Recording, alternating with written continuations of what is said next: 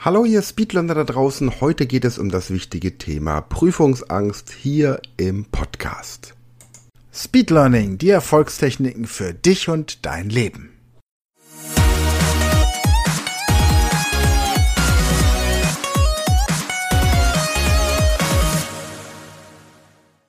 Eine der häufigsten Fragen bei unseren Trainings oder auch bei Online-Sessions ist die Frage, was kann ich tun, wenn ich Prüfungsangst habe? Und tatsächlich ist Prüfungsangst weiter verbreitet, als man allgemein annimmt. Und die Gründe hierfür sind vielschichtig. Zum einen gibt es so ein unbewusstes Gefühl vor Beurteilungen von anderen Menschen, Angst zu haben. Wir Menschen sind ja Gemeinschaftswesen. Wir kommen ohne die Gemeinschaft nicht aus. Wir sind ohne eine Gruppe nicht überlebensfähig. Wir sind mit nichts ausgestattet, was es uns befähigen würde oder was es uns ermöglichen würde, da draußen in der freien Wildbahn ein Tier zu fangen, zu zerreißen, zu zerlegen, ohne irgendwelche Hilfsmittel. Und wir sind mittlerweile auch in unserer Gesellschaft so spezialisiert, dass wir unsere Kleidung nicht mehr selbst herstellen, dass wir unsere Lebensmittel nicht mehr selbst herstellen.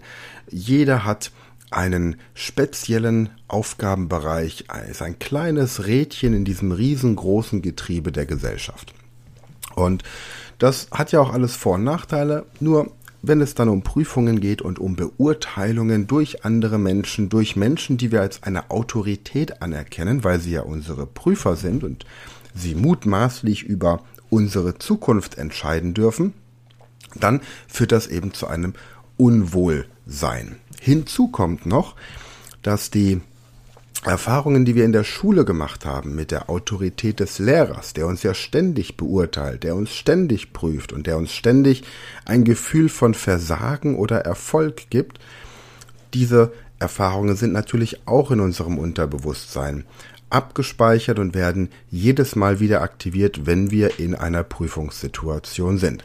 Langfristig wird das nicht mehr so das große Problem werden, weil Schule in Zukunft immer mehr online stattfinden wird, um Wissen zu vermitteln und dass der Kontakt an den Schulen mehr oder weniger dem Entwickeln der Sozialkompetenzen dient. Also wir werden in der, in der Zukunft kaum noch Unterrichte im Klassenraum in der Realität brauchen, um Wissen zu vermitteln. Das kann man online viel besser und viel äh, pädagogischer abbilden aber natürlich der Kontakt zu den Mitmenschen, zu den Schülern und Schülerinnen, zu den Erwachsenen, zu Projekten wie Gartenarbeit, Kochen, handwerkliches Lernen, das wird natürlich auch weiterhin offline passieren müssen. Gut, jetzt haben wir über die möglichen Ursachen gesprochen und manchmal ist eine Prüfung ja auch wirklich so wichtig, dass ich möchte nicht sagen, das Leben davon abhängt, aber zumindest mal der große Lebensplan. Und viele Menschen haben eine, eine Vorstellung von dem, wie die Zukunft aussehen soll. Ja, aber oftmals ist diese Vorstellung nicht besonders konkret. Und in der heutigen Folge möchte ich einfach mal darauf eingehen, wenn ihr eine Ausbildung beginnt, wir haben in der letzten Podcast-Folge Tina gehört, sie hat gleich neun Ausbildungen gemacht. Und da ist es immer wichtig, dass ihr so ein, ein Bild davon habt, was beginnt, wenn ihr diese Ausbildung abgeschlossen und die Prüfung bestanden habt. Das ist sowieso bei jedem Lernthema immer die große Frage. Was beginnt, nachdem ich das erfolgreich gelernt habe? Was beginnt, nachdem ich dieses Ziel erreicht habe? Und wenn ihr dieses Bild habt, dann seid ihr zum einen schon mal beim Lernen motivierter. Punkt zwei: Wenn ihr lernt, dann schaut, dass ihr nach Möglichkeit so lernt, dass ihr die Informationen gezielt aus eurem Gedächtnis abrufen könnt, indem ihr euch mentale Ablagesysteme in eurem Gehirn schafft. Wie das funktioniert, lernt ihr ja hier im Podcast. Das habt ihr in meinem Buch Speed Learning die Erfolgstechniken oder auch Speed Learning für bessere Noten. Da findet ihr diese ganzen gehirngerechten Ablagetechniken, ob das die Baumliste ist, die Körperliste, die Loki-Liste, die, das Majorsystem, die Geschichtentechnik, die Assoziationstechnik, die Reimtechnik, ob es die Konsonantentechnik ist, ähm, die Routenliste. Es gibt unzählige Möglichkeiten, um sich Lerninhalte so im Gehirn zu strukturieren, dass ihr sie bei Bedarf abrufen könnt. Also das einfach nur zum Lernen selbst. Und es ist tatsächlich relativ unerheblich, wie viel Zeit ihr zum Lernen habt. Es kommt auf die Strategie drauf an.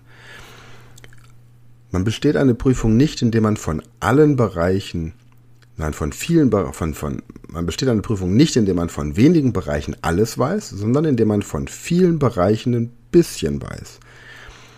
Und der Fehler, den eben viele beim Lernen machen, ist, sie konzentrieren sich auf diese Themen, in denen sie schon ein großes Wissen haben, gehen da in die Tiefe. Themen, die sie interessieren und Themen, die ihnen leicht fallen.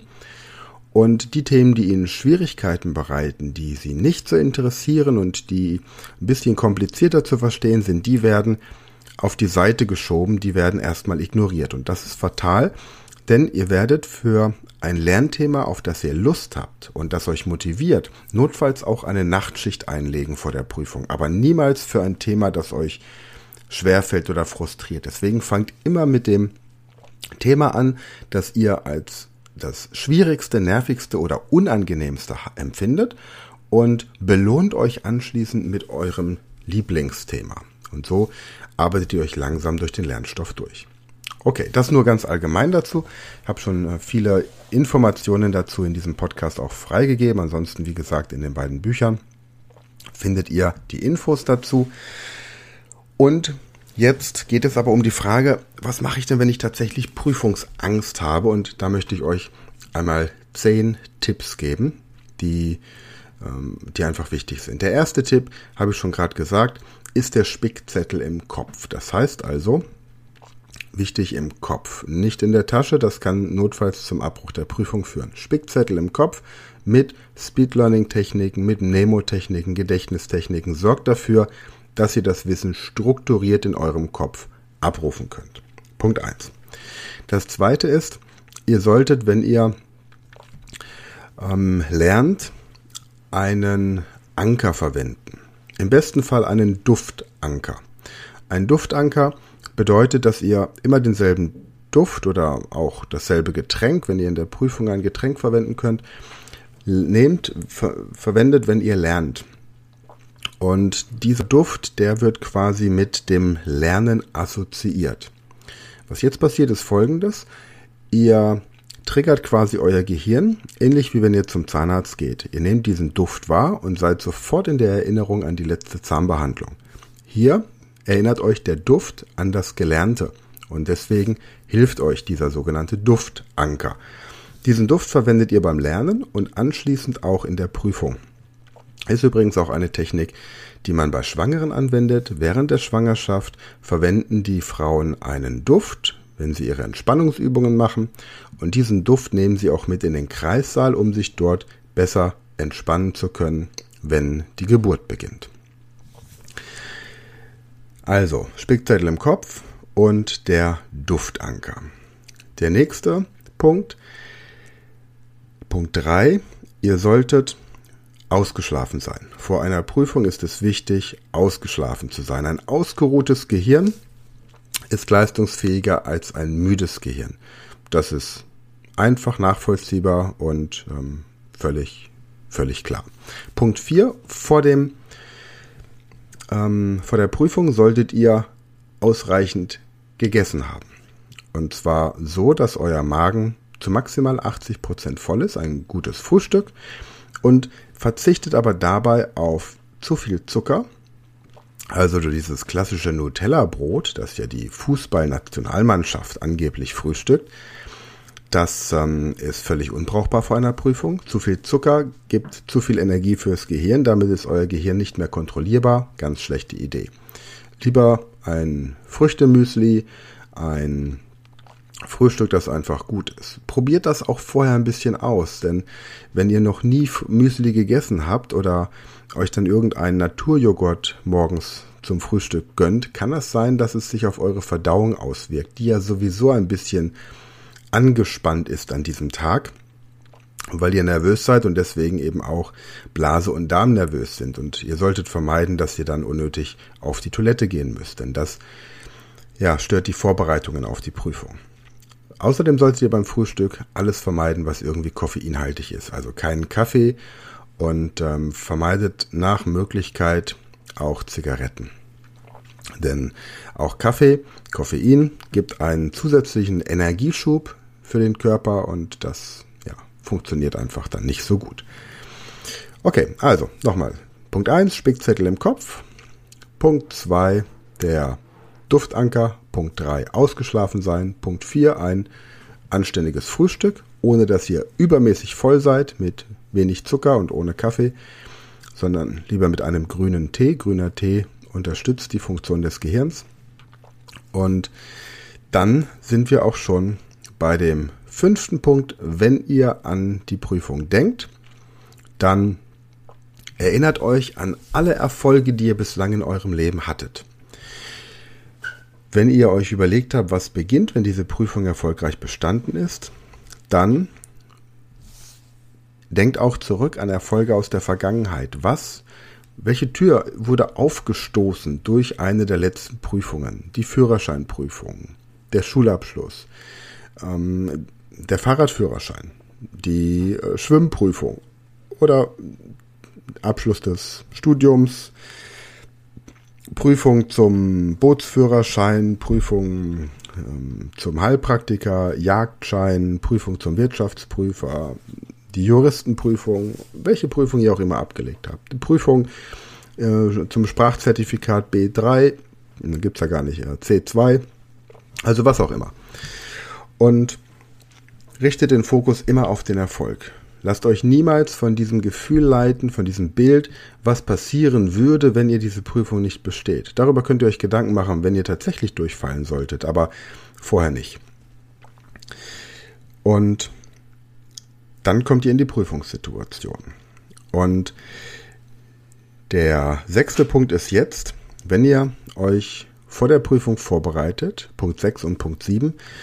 Punkt 6, Finger weg von eurem Handy. Die meisten Prüflinge sitzen vor der Prüfung und beschäftigen sich mit ihrem Handy, lenken sich ab, gucken noch irgendwas nach, schreiben jemandem, holen sich irgendwelche Glückwünsche und positiven Sprüche. Aber die Körperhaltung, die ihr dabei habt, ist so nach vorne gebeugt mit dem Kopf und es ist so eine depressive Körperhaltung. Beobachtet mal Menschen, die sitzen und mit ihrem Handy etwas tun. Die haben eine sehr depressive Körperhaltung und das ist schlecht vor einer Prüfung. Ihr solltet hin und her laufen, aufrecht, in der Siegerpose, das heißt Brust raus, Bauch rein und dann, das ist Tipp 7, drei Schritte einatmen, drei Schritte die Luft anhalten, drei Schritte ausatmen. Mit dieser Atemtechnik fahrt ihr euer sympathisches Nervensystem runter. Das heißt, ihr reduziert den Stress und bekommt dadurch wieder einen klaren Kopf. Was auch hilft, ist, wenn ihr euch vorstellt, dass eine kühle Dusche euren Kopf kühlt und den Rest des Körpers dann wärmt. Also so als würdet ihr in einer warmen, in einem warmen Pool sitzen und von oben kommt kühler tropischer Regen auf euren Kopf. Der Körper ist warm, der Kopf ist angenehm gekühlt. Und das stellt ihr euch mit dieser Atemmeditation vor. Drei Sekunden, drei Sekunden einatmen, drei Sekunden Luft anhalten, drei Sekunden ausatmen. Ist übrigens auch die Atemtechnik, die ein Raucher verwendet. Von daher für alle Raucher nicht die Zigarette entspannt euch, sondern die Atemtechnik. Also könnt ihr die Zigarette auch weglassen. Macht das entweder im Laufen, drei Schritte, oder eben im aufrechten Sitzen, aufrecht sitzen oder stehen, drei Sekunden einatmen, Luft anhalten, ausatmen, immer drei Sekunden. Das war Punkt 7. Punkt 8. Wenn ihr dann in der Prüfung seid, stellt die Füße auf den Boden. Ja, und auch vor der Prüfung. Schaut, dass eure Füße auf dem Boden sind. Deswegen für die Frauen keine Stöckelschuhe, sondern flache Schuhe. Wenn ihr Stöckelschuhe anhabt, dann sind eure Füße nicht richtig auf dem Boden. Dann seid ihr nicht richtig geerdet. Manche Leute sagen auch, deswegen sind Frauen in Stöckelschuhen manchmal so zickig, weil sie nicht geerdet sind. Also Füße auf den Boden, damit ihr geerdet seid. Nicht überschlagen, nicht neben, nicht irgendwie äh, verstecken, sondern wirklich die Füße auf den Boden, Hände sichtbar und Jetzt ist wichtig, dass ihr die Augen stillhaltet. Tipp 9. Eure, euer Blick sollte langsam und gleichmäßig sein. Wenn man Angst hat, dann bewegt man die Augen ganz schnell. Man sucht quasi nach der Gefahrensituation beziehungsweise nach dem Fluchtweg. Macht das nicht, sondern konzentriert euch darauf, euren Prüfer zu fixieren, vielleicht auch seine Körpersprache zu spiegeln. Da könnt ihr euch so ein bisschen mit NLP-Techniken, mit neurolinguistischem Programmieren beschäftigen. Gibt es im Internet genug Möglichkeiten, das herauszufinden. Pacen und Leaden. Körpersprache spiegeln. Alternativ könnt ihr auch in, in meinem Buch Hypnosetherapie Grundlagen und Technik könnt ihr das auch nachlesen, wie das funktioniert. Also die Körpersprache eures Gegenübers spiegeln. Ja? Und die Augen ruhig halten, das ist wichtig. Also, nochmal zusammenfassend diese neun Punkte. Punkt 1, Spickzettel im Kopf. Punkt 2, der Duftanker. Punkt 3, Fokus auf den Erfolg. Punkt 4, ausgeschlafen sein. Punkt 5, gutes Frühstück mit Verzicht auf Zucker und Kaffee. Punkt 6, kein Handy verwenden vor der Prüfung. Punkt 7, die Atemtechnik, die Atmung kontrollieren. Punkt 8, Füße auf den Boden stellen. Punkt 9, die Augen still halten, also die Augen ruhig halten, die Augenbewegungen. Und der zehnte Punkt, und das ist der letzte und wichtigste aus meiner Sicht, den solltet ihr im Alltag immer anwenden, wenn euch irgendetwas nervös macht oder unruhig wird, äh, unruhig, beunruhigt oder ihr tatsächlich vor etwas Angst habt. Und das ist Lächeln. Zwingt euch zu lächeln. Ihr lernt für die Prüfung, ihr habt das Gefühl, es geht nicht richtig voran. Man bekommt einen verbissenen Gesichtsausdruck. In dem Moment lächelt. Ihr bekommt einen Brief, in dem die Prüfungseinladung drin steht. Ihr werdet nervös angespannt, lächelt. Ihr bekommt einen, ihr werdet abgefragt im Unterricht. Ihr habt keine Ahnung, worum es in dem Thema geht. Prüfungsvorbereitungskurs. Ihr habt das Gefühl, ihr seid nicht gut vorbereitet. Lächelt. Ihr seid am Abend, ihr ähm, habt noch ein bisschen gelernt. Zum Einschlafen lächeln. Ihr steht am nächsten Morgen auf, denkt an die Prüfung, seht im Kalender den Prüfungstermin, lächeln. Ihr fahrt zur Prüfung, lächeln. Ihr seid vor der, in dem Gebäude, in dem die Prüfung stattfindet oder online, lächeln. Wichtig, wann immer eine Situation euch nervös, ängstlich, bedrohlich oder sonst irgendwie erscheint, lächelt. Dieses Lächeln setzt biochemische Prozesse in eurem Gehirn frei, und nehmt euch dadurch automatisch die Angst. Probiert das wirklich mit allen möglichen Dingen aus. Wenn ihr eine, wenn ihr eure E-Mails abruft und negative Nachrichten erwartet, lächeln beim Öffnen der E-Mails. Wenn ihr eine Beschwerde bearbeiten müsst im Geschäft, lächeln. Wenn das Finanzamt euch schreibt, lächeln. Wenn ihr eine Kreditanfrage von der Bank ähm, beantwortet bekommt und Angst habt, dass der Kredit abgelehnt wurde, lächeln. Wenn ein Kunde sich beschweren möchte, lächeln. Wenn ihr eine E-Mail bekommt mit mit äh, einem von einem Anwalt, der euch wegen irgendwelchen Verstößen gegen was auch immer, welche Gesetze ähm, be beschuldigt, lächeln. Also seid wirklich in diesem Modus, dass ihr alles, was euch irgendwie nervös macht, beängstigt oder euch tatsächlich in Panik versetzen würde, dass ihr das mit einem Lächeln begrüßt. Und das ist die, eine der mächtigsten Techniken, um Prüfungsangst zu überwinden. Lächle die Angst weg. Denn es ist unmöglich, etwas anzulächeln und gleich, also aufrichtig anzulächeln und gleichzeitig Angst davor zu haben. Am Anfang wird euch das noch so ein bisschen wie so ein komisches Grinsen vorkommt, aber mit der Zeit werdet ihr tatsächlich, ja, in ein charmantes Lächeln übergehen. Okay, prima. Jetzt bin ich gespannt auf eure Erfahrungen, wie ihr mit der Prüfungsangst oder mit der nächsten Prüfungssituation umgeht und wie euch diese Tipps helfen.